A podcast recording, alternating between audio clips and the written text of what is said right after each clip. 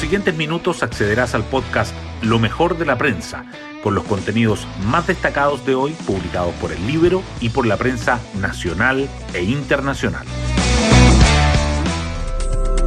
Buenos días, soy Magdalena Olea y hoy martes 12 de abril les contamos que las intensas negociaciones que desplegaron ayer los ministros de las Express, de Hacienda y del Trabajo con los parlamentarios para frenar el quinto retiro de pensiones continuarán hoy.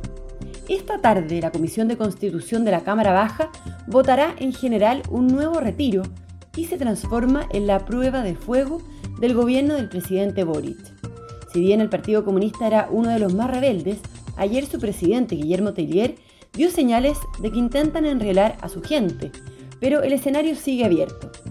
Y en esta semana noticiosa la Convención Constitucional aporta también lo suyo. Ayer pasó al borrador de una nueva Carta Magna que Chile es un Estado social y democrático de derecho, es plurinacional, intercultural y ecológico. Las portadas del día. El debate sobre el quinto retiro de ahorros previsionales sobresale en las primeras planas. El Mercurio dice que el Ejecutivo y los partidos condicionan el éxito de las reformas al rechazo de la iniciativa. La tercera agrega que los ministros se despliegan en el Congreso y advierten sobre la inflación y el riesgo para las reformas de pensiones. El diario financiero señala que el quinto retiro inicia una semana clave en el Congreso en medio de una alta presión para el gobierno.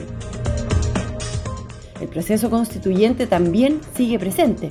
El Mercurio titula que la Convención aprueba atribuciones del Consejo de la Justicia y deja en minoría a los magistrados, y destaca que el Pleno define a Chile como un Estado social y democrático de derecho, plurinacional, intercultural y ecológico. La tercera resalta que una moción sobre acusación constitucional complica la propuesta de la Comisión de Sistema Político.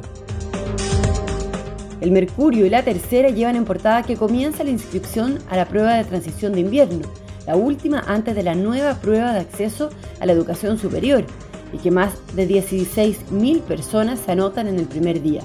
También le dedican su foto principal a las obras en el Estadio Nacional que tienen en jaque el show de Metallica y la polémica que se activó. Además, el diario financiero informa que la moneda lista los nombramientos en Banco Estado y que el director del CERNAC será elegido por concurso. El Mercurio subraya que expertos piden exigir la vacunación completa y el examen PCR negativo en la reapertura de fronteras. Y la tercera remarca, tensión entre Vallejo y Siches, las señales que separan a las ministras. Hoy destacamos de la prensa. El gobierno se despliega en el Congreso para evitar el quinto retiro y Jackson dice estar abierto a evaluar opciones. Los ministros de Hacienda, Trabajo, Mujer y Sexpress expusieron ante los diputados de la Comisión de Constitución sobre los efectos del nuevo rescate desde las AFP. La presidenta del Banco Central advirtió que la inflación llegaría a 15% y los partidos oficialistas llamaron a no poner en riesgo la reforma.